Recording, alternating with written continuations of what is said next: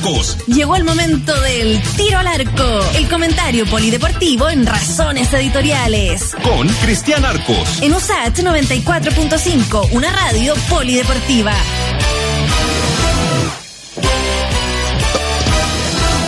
Muy bien, un lunes teñido de blanco más que de azul. Vamos a recibir a don Cristian Arcos. ¿Cómo está Cristian? ¿Qué tal, eh, Freddy? ¿Cómo les va en este inicio de semana, primer día además eh, post clásico con, con, varias, con varias cosas de los dos lados? ¿ah? Oiga, no me diga nada. Yo sé que he hablado harto de todo el día del clásico, pero lo conversamos con Marcelo aquí. A la U hay un problema de corazón, hay un problema de razón, hay un problema de sangre. Yo estoy esperando la opinión del Colegio Médico en estas materias. Yo creo que hay un problema de todos. Yo creo que hay un problema de todo. Eh, para mi gusto, el principal de los, de los problemas es futbolístico, ¿no? O sea, me parece que lo hemos conversado otras veces, me, parece que, hay una dinámica en, en Rafael Dudamel, en, la búsqueda de cómo él busca los partidos, que, que, me parece a mí que, que, es una dinámica de respuestas del rival, ¿no? O sea, siempre se habla de, del control, no lo hace solo Dudamel, ¿ah? lo hacen varios entrenadores, de controlar al rival, de manatear al rival y poquito de la, de la creación entonces, a partir de ahí es complicado para la U, eh, por ejemplo, recuperarse de un, de un golpe como fue el como fue el gol de Colo Colo. Colo Colo tampoco fue inmensamente superior, ¿ah? o sea, tampoco. De, hecho, sí, de hecho yo creo que tuvo en presencia, mm. oh, claro, otra vez de un partido malo, mm. o sea, otra vez de un partido donde se impone el, el, el, jugar a no perder, y, uno lo entiende, uno lo entiende, clásico, qué sé yo, y todo el mundo cuida la pega, pero pero no, no vimos un gran partido. En ese contexto creo que Colo Colo lo gana bien, pero no es una máquina de fútbol, ni mucho menos, y, y, la U se instala todavía en, momentos eh, complejos, porque eh, yo la verdad no veo cómo yo, yo, jamás pido la cesantía a la gente y no lo voy a hacer tampoco, pero, pero hago un diagnóstico. Yo veo muy difícil que la U se recupere con Dudamel. la veo, la veo muy, muy difícil que, que, que recupere el, el, juego. Tampoco es un desastre en la tabla, estamos recién partiendo.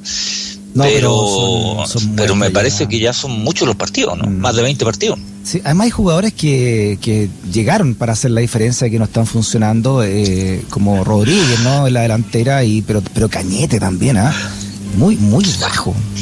Sí, claro, ahí, ahí yo creo que también, evidentemente hay una mezcla de temas. Yo, de hecho, yo creo que los equipos cuando cambian de entrenadores muchas veces en el año es cuando peor les va, en general, ¿no? Hay algunos casos de técnicos que los cambiaron y el equipo se recuperó increíblemente. O'Higgins de Rancagua el año pasado, no tenía por dónde, agarró Giovanoli y el equipo casi se mete en torneo internacional. Mm. Eh, pero, pero en general, los equipos que empiezan a cambiar entrenadores eh, les cuesta mucho salir del fondo de la tabla. O sea, eh, Colo Colo el año pasado tuvo tres entrenadores, por ejemplo, ¿no? Y, perdió el descenso hasta el último hasta el último partido. De hecho, hubo tres o cuatro entrenadores solamente que, que no que no cambiaron. Dudamel ingresa con el campeonato ya avanzado y no le fue mucho mejor que, que Caputo y menos desde, desde el juego. Yo ahora que, que se, se, se hizo más explícita la presencia de los nuevos accionistas, mm de los nuevos dueños de Azul Azul, eh, uno miraba, por ejemplo, en la minuta de la primera reunión que tienen, eh, no, no está la, la, la continuidad del, entrenador como uno de los puntos, pero me parece que los nuevos, los nuevos dueños al menos le han echado una revisada a ese a ese elemento, ¿no? ¿Cuánto cuánto cuánto tiene de contrato este caballero? ¿Cómo anda la cosa? ¿Qué opinan los directores deportivos? Yo creo que los directores deportivos no deben deben pensar que la uno juega bien, me imagino, o sea, uno por lo que, los conoce. Quizá eso es lo que está salvando a Dudamel, ¿no? Porque si llega una nueva autoridad, una, nueva controladora finalmente Azul Azul, como este grupo Sartor, eh, ellos van a querer tener su propio director, directorio técnico y ellos sabrán eh, a quién dejan, ¿o no? Uno, uno supone que sí, uno supone que sí, no es bueno, eh, no es buena la fecha para, hacer este tipo de, de cambios, pero, pero es la que es nomás, o sea, no, no, hay, no hay mucho más. Hoy día se hizo la OPA, que es esta oferta pública, se, publica la, la oferta, eh, y hay un mes, ¿no? O sea, el día del 26 de mayo, por, por, por ley, eh, deberían estar ya asumiendo con, con, con eh, plenos poderes. Eh, han dicho ellos que, que, pretenden que continúe el presidente de Azul Azul, lo que no es una gran sorpresa, porque acuérdense que, que Cristian Auber asume la U cuando Carlos Heller decidió vender. Lo que pasa es que en un primer momento Carlos Heller se arrepintió de vender porque los que le iban a comprar estaban relacionados con los representantes. Entonces él dio un paso atrás. Y ahí quedó, eh, pero Auber siempre llegó con, con la misión de hacer una especie de puente y de transición entre, entre el antiguo dueño, o, máximo accionista, mejor dicho, Carlos Heller, y lo, y lo todo. Ya, está con alergia. Sí, la alergia, para variar, me tiene loco, pero la, estamos, la estamos sobrellando, estamos Oiga, entonces en rigor, eh, este, este grupo, ¿no? Sartor, ya se sabe más, más noticias. Eh, ¿Qué es lo que es este fondo, por ejemplo, Tactical Sport? Para Eso es lo que, azul azul. Claro, eh, eh, esa es, la, esa es la, empresa que en rigor va a, estar a cargo de la concesionaria que se creó recién, en marzo de, este año, que se crea con ese fin, ¿no? Con el fin de, eh, dentro del conglomerado Sartor, tener una, una especie de acápite, ¿no? De, respecto al que se va a hacer cargo de esta concesionaria, de, Azul Azul. Hay una serie de, ejecutivos chilenos en su mayoría, se habla también de, de algún aporte extranjero, eh, y ahí es donde uno pone los campanazos de, alerta, ¿no? Hay, hay, hay, se habla de un aporte de un banco panameño, por ejemplo, eh, que ya hasta donde yo sé, muy interesado en el fútbol no, no están, ¿no? Eh, y también hay un porcentaje de Michael Clark, que es un, también un, empresario chileno, hombre de la banca, que, que muchos dicen que es el gran gestor de, del proyecto, que como no tenía lucas, buscó un, inversionista importante como, como Sartor.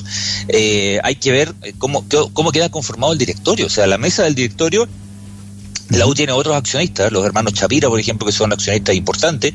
Por reglamento tiene dos lugares en la mesa que corresponden a, a, la universidad, a la casa, a la casa de estudio, pero con el 63%, eh, yo sé que esto puede ser medio denso quizás para la gente, pero con el 63% tienen, van a tener el control de la mesa absoluto, o sea, mm. absoluto, más allá de que haya una discusión y que se presenten ideas, que hayan comisiones y qué sé yo, pero van a tener el control eh, eh, absoluto. No mucha gente viene del mundo del deporte ni en el mundo del fútbol, no, no muchos de ellos, eh, más, bien ninguno, ¿no? Ahora, no sé si eso es bueno o es malo, eso, esa es una interpretación mía, no sé si eso es bueno o es malo, de, verdad me, me, genera más dudas que ¿no? pero en una de esas, en una de esas venir de afuera y mirarlo un poco de afuera, mm. quizás le hace falta un poco, ¿ah? pero... Mm. pero yo los noto bien ajenos al, tema de la U, eh, al tema del fútbol, de hecho los noto bien ajenos, y el fútbol es un negocio con sus particularidades extrañas, de hecho es un negocio deficitario, eh, prácticamente por casi por definición. Claro, por eso es que se especula, disculpe, a raíz de eso se especula que en algunos países ya podía estar entrando el lado de dinero, ¿no? precisamente por, e, por esas, esas cosas deficitarias que, ocurren en algunas partes. Bueno, en, en, en, Europa, cuando aparecen estos grandes inversionistas recontra multimillonarios, eh, siempre, siempre ha estado esa sospecha, ¿no? Una sospecha de. no, no, no, han tenido cómo comprobarlo, pero siempre ha estado esta sospecha en el cual bueno, yo si lavo, si, si hago lavado de dinero, por ejemplo, no estamos diciendo que la gente lo haga, ¿no? Para que no se entienda mal. Pero en, Europa se, hace mucho. En el mundo ya está instalada, ¿no? Me imagino que parte de lo que está estudiando Estados Unidos ahora, eh, también, me imagino, se ven, hay que ver también eso, ¿no? Dentro de todas las irregularidades que hubo de dinero. Si, si yo llego con un dinero irregular, por más que pierda una cantidad de plata importante, lo que me salga ya va a ser dinero limpio, dinero lícito, entonces va a ser mm. ganancia igual, ¿no? Entonces, eh, esa investigación en Europa se ha buscado por todos lados eh, no se ha comprobado eh, nunca, pese a que hay sospecha enorme de algunos de los clubes más importantes de Europa. La, mitad de la Superliga está, si fuera por eso, la mitad de la Superliga está bajo, mm. de los originales miembros de la Superliga está bajo sospecha. Y bueno, y volviendo a la, a la, a la pelota, mm. eh, la U juega con Wanders el fin de semana. Mm. Eh, Wander tiene cero puntos. Eh, el, arranque del equipo Roda Fuerte ha sido muy complejo. Y, y así como la semana pasada uno decía que se jugaba el puesto los entrenadores, yo, yo creo que, que, que, no, que si la uno gana el próximo partido, de verdad, yo creo que a Dudamel se le pone la, la pista la pista muy, muy difícil. Hay una radio de, de hinchas de la U que se llama Azul Chile. ¿no? La radio azulchile.cl en su sitio dice que ya hay dos nombres. Sí, los conozco. Ah, ya. ¿Qué, qué le parecen este Juan Carlos Osorio? es ah, director técnico de la selección mexicana, y también dan a Juan Pablo Boda, algo así, ¿no? Boda. Boivoda, es el técnico de Calera, el que fue terminó segundo con Calera. Yo lo veo medio complicado el tema de Boivoda porque eh, él está muy vinculado con Christian Bragarnik, que es el dueño de, de, la calera, ¿no? Y en general eh, dirige equipos donde Bragarnik tiene, tiene inversiones, y este no sería el caso, a menos que él optara por dejar de trabajar con, con Bragarnik. ¿Qué puede ser? Sí. puede Además ser? está, está en, en, curso la investigación judicial de, sobre Además, este posible no, caso de COVID a, a, suplantado. Además, por eso lo veo, lo veo complicado. Y está lo de Osorio, Osorio es un técnico caro, sí, ¿eh? Osorio, Osorio fue técnico de la selección mexicana, fue técnico de Atlético Nacional, con Atlético Nacional hizo, hizo muy buenas cosas, eh, en la selección mexicana no, no le fue bien. Osorio es el técnico de México cuando Chile le gana 7-0. Él era el técnico de México parece recordadísimo partido. Eh, sí, siempre que empiezan a, a, rondar nombres, algo algo hay, ¿no? Yo, yo te agregaría el nombre de Ariel Holland, que duró muy poco en el Santos de Brasil. ¿eh? Y también dicen que puede ser una, una posibilidad. Eh, Holland termina renunciando por varias razones. Una, muy mala campaña, le fue muy mal en el Santos, ganó uno de los últimos siete partidos, o sea, no, no le fue bien. Y dos, eh, en el último partido que pierden por Copa Libertadores, pierden contra Barcelona de Ecuador en Brasil, pierden 2-0, Santos es subcampeón de América, uh -huh. y eh, lo fueron a apretar a la casa, fueron hinchas a apretarlo a la, a, la, a la casa. Y, y, y, Holland habría, dijo, no, no, compadre, yo puedo ser bueno, malo, más o menos, pero esta cuestión no, no, a él ya le pasó en, en Independiente, ¿no? Con, con, con una pared que él, que él denunció y todo. Así que no se extrañaría que en caso de que se fuera Dudamel, el nombre de Holland apare, aparezca encima de la mesa, no, no me extrañaría para nada. ¿Y cómo es Holland? ¿Cómo, más allá de siglo de campeón con la Católica, qué, qué, qué estilo tiene? Eh, a ver, Holland yo creo que es más ofensivo que Dudamel, pero pero tiene otro estilo de juego, un estilo de juego, Dudamel, lo de Dudamel es más de, de, de la búsqueda de intensidad. Yo insisto que Dudamel en otro tipo de equipo, que no es un equipo grande en el país que sea, puede que tuviera resultados, porque él busca un fútbol más físico, un fútbol de mucho juego por banda, eh, un fútbol de recuperación y de, y, de, y de intensidad, pero de poca elaboración. Siento que Holland es bastante más elaborado en el juego, ¿no? O sea, por lo menos en la, en la propuesta, eh, me, me, parece que es un técnico que tiene un, un, sistema también de tres delanteros, pero, pero cambia un poco los matices en cuanto a la forma de llegar a arco, a arco contrario. Lo de la U lo de la U, lo hemos comentado otras veces, eh, parece una suma de voluntades, incluso cuando mm. juega bien la U, sí, porque ha, ha, ha, habido ratos en que juega bien. Mm. Eh, pero parece una suma de voluntades. Yo ahí no, no, no noto, no noto una, una cierta idea que se mantenga en el tiempo. Y, y mira, eh, eh, Dudamel ha perdido poco, ha perdido cuatro partidos como técnico de la U, pero ha ganado muy poco, ha ganado mm. seis, o sea, casi lo mismo que ha perdido, y ha empatado once. O sea, mm. eso me dice algo, ¿no? O sea, un, un, un equipo que, que, le cuesta mucho la, la, la, superación. Claro, le ganan poco, porque defensivamente ha crecido. O sea, no es un colador la U defensivamente, pero gana muy poco, gana muy poco. Sí. No, bueno, ahí, ahí hay que ver entonces qué ocurre. Yo, yo pensé que después de, de, de una derrota nuevamente eh, se va a ir, eh, sobre todo de, de, clásico me refiero, se va a ir, pero también está este trasfondo que usted cuenta, ¿no? De, de lo que está ocurriendo eh, en, el, en el mando de, sí. la empresa, ¿no? Que, que maneja la U. Claro, sería como dejarles un problema. Ahora, en rigor, esto, esto es fútbol y puede pasar, pero sería como dejarles un, un, un, un problema, ¿no? O sea, eh, aquí está el técnico, está despedido, traigan otro técnico y negocien con él eh, la, la, indemnización, ustedes que vienen llegando. Mm. Hay una cosa también ahí de, de, de, si se quiere fair play, ¿no? O sea, eh, y hasta de negociación, que, que, no es, que no es conveniente, pero la UN no puede, siento yo, eh, esperar demasiadas fechas claro. por una definición. Ojo, la definición puede ser, ¿saben qué? Dudamel va a seguir, pase lo que pase. Eso también es una definición. En una de esas. Una, pero esta cosa media de limbo me, me, parece que no es, que no ahí, es buena. Ahí, ahí yo creo que va, va a ser importante para ese pase lo que pase, qué está ocurriendo realmente en el camarín de la U. O sea, qué, qué, qué tan resistido es en la interna la figura de Dudamel o no. Sí, sabemos que hubo grietas eh, o sea, grieta, grieta así como el cañón del Colorado en realidad, más, más que más que grieta, eh, después de que hizo esta reunión en su casa en, en pleno periodo de pandemia y, y, mandó al frente a los jugadores y, claro. y, y todo, eso no, no, no cayó bien en, en, la U, ni en los jugadores, ni en los dirigentes, ni en nadie, ¿no? Eh, eh, quizás dicen que, que, esto siempre pasa en los grupos, hay, hay grupos, hay gente que está más cerca del entrenador y otros que no, eh, pero, pero, yo creo que aquí hay un fondo futbolístico, si, si la duda es el fondo futbolístico, yo, yo creo que si la U mostrara algo más perder nunca es bueno, no da, no da lo mismo perder. Pero hay equipos que han perdido en este campeonato, que están más abajo de la tabla, y yo siento que tienen una idea de juego que la U todavía no muestra, y ya no es eh, la excusa viene recién llegando, ¿no? O sea, este plantel lo armó eh, Dudamel, o al menos lo aprobó, entonces... Mm. Eh, eh, me, parece que está está complejo. Yo yo yo lo veo complejo en el análisis futbolístico, no no no no en el tema numérico. En el análisis futbolístico no no me imagino a la U jugando mucho mejor que lo que está jugando ahora. Eh, eso es lo que me, pasa. Muy bien. Oiga, el, el natalicio de una de las figuras más respetadas del deporte, no solamente por lo que hizo en una cancha, sino que por lo que hizo fuera de ella, ¿no?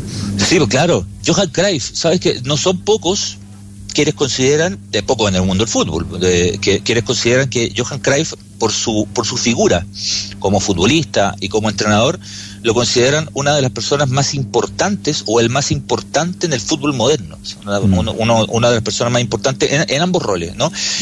para que, bueno, yo no, no, lo vi jugar, pero, pero Johan Cruyff es, fue elegido por la FIFA el mejor jugador europeo de la historia holandés, nació en Ámsterdam el, el, año 47, eh, un poco de su biografía. Él, ninguno de, su, en su familia eh, fueron, eran demasiado aficionados al fútbol, pero Cruyff se cría a medio kilómetro, o sea, más o menos cerca del campo de entrenamiento del Ajax. ¿no? Entonces, él, él, entra a las inferiores del Ajax a, a los nueve años, y, y, ahí es donde se, junta, se juntan los astros, ¿no? Porque, porque aparece un entrenador que, es absolutamente revolucionario, que es Rinus Michel, técnico holandés, y aparece una camada de jugadores extraordinarios.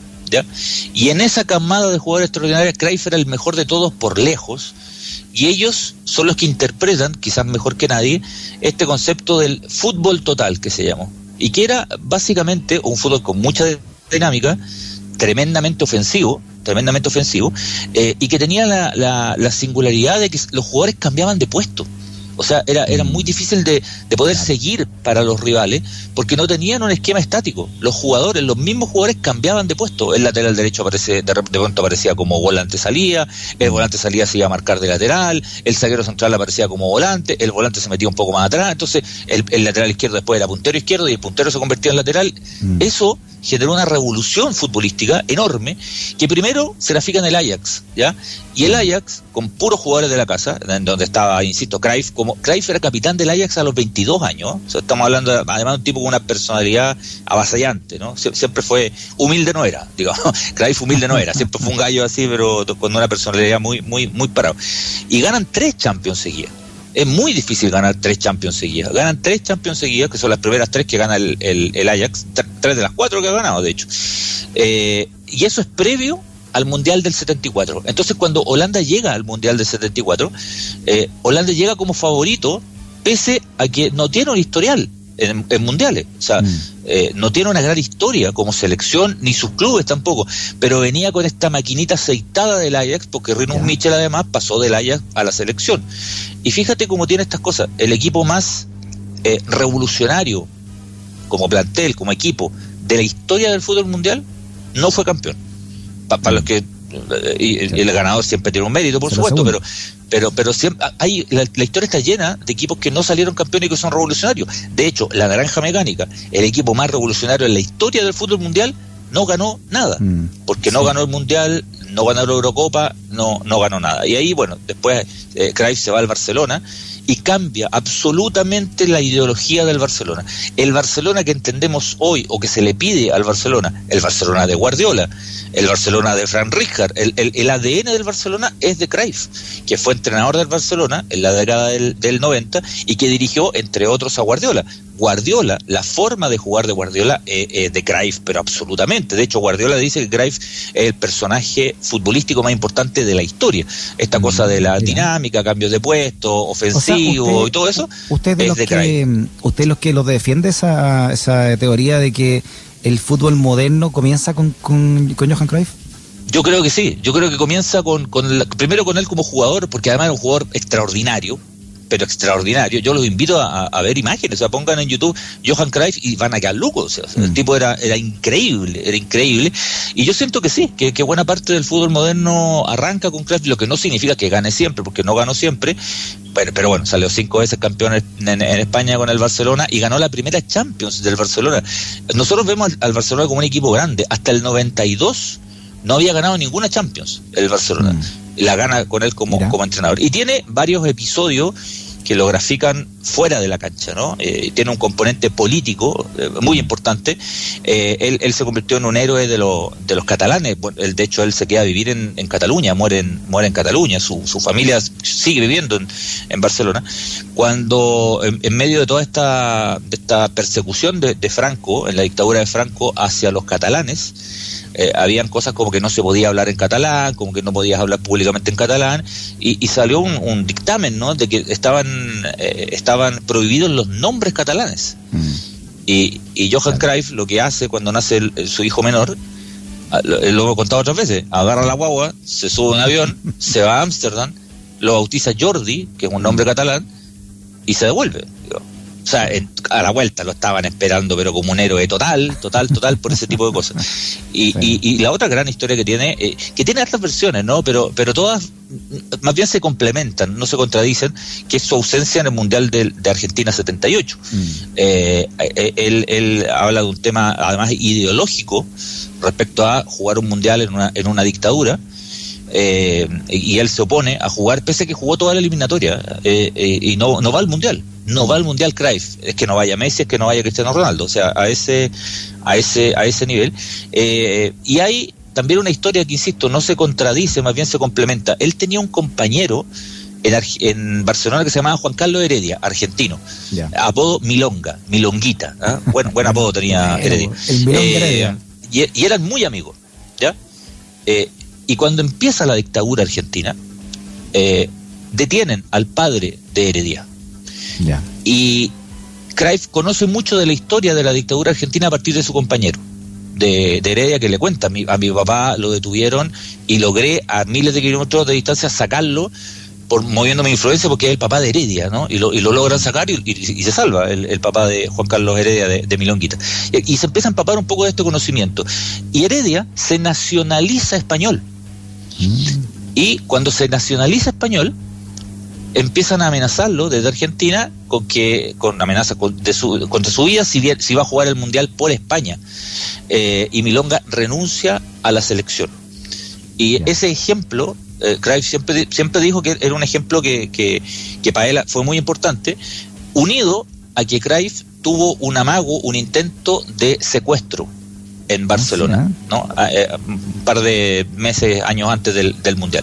Entonces, sumado todo esto, Cruyff dice, ¿sabéis qué? Le estamos dando al fútbol una, una importancia que de algunos se vuelven locos, está siendo instrumentalizado por algunas personas, vamos a jugar un mundial en dictadura donde matan gente, ahí está la familia de mi amigo Heredia que casi, que casi fueron eh, eh, secuestrados, entonces casi me secuestran a mí acá en, Barcelona, sumado a todo eso, Cruyff dice, yo no voy a jugar el mundial del 78 y, y quedó marcado en la historia, él no, no, no quiso ir al mundial del 78 donde, donde Argentina salió segundo y Argentina salió campeón. Uno de los mundiales más mm. politizados de todos los tiempos, ¿eh? tal vez el más politizado de todos. Holanda salió segundo y Argentina campeón, y Argentina en, con un chanchullo enorme frente a Perú, ¿no? Cuando tiene que ganar, gana 6-0, ¿no? Y uno ve Le gana Argentina. Sí. Y, y, son para eh, son como el Jabrín con Jalo goles, ¿no?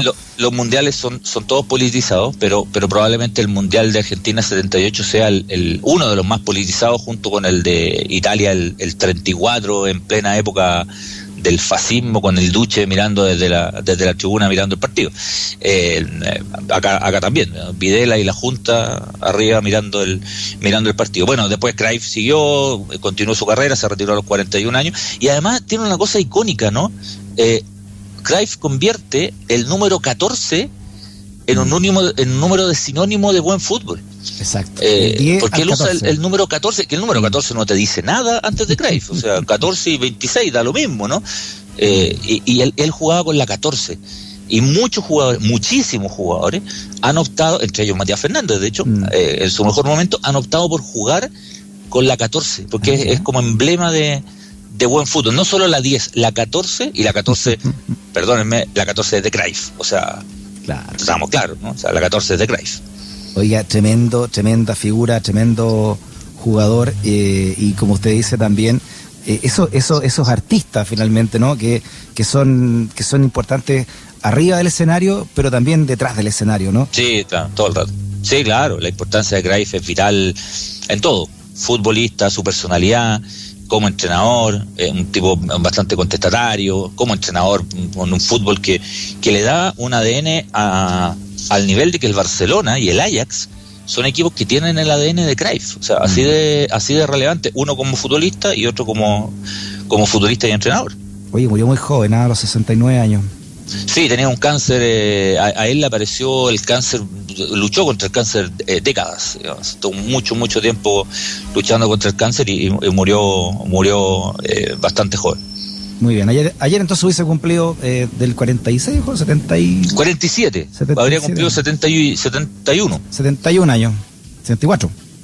74, eh, estamos en la, claro, 74, 74, 71 cuando falleció. Es complejo ya sacar las edades cuando son, no son números tan cerrados. Sí, no, es que con la pandemia yo creo que estamos en el 2015 todavía, entonces estoy, estoy vuelto loco. Muy bien, Cristian, te mandamos un abrazo grande y que tenga una gran semana. Nos vemos, que esté muy bien ahora.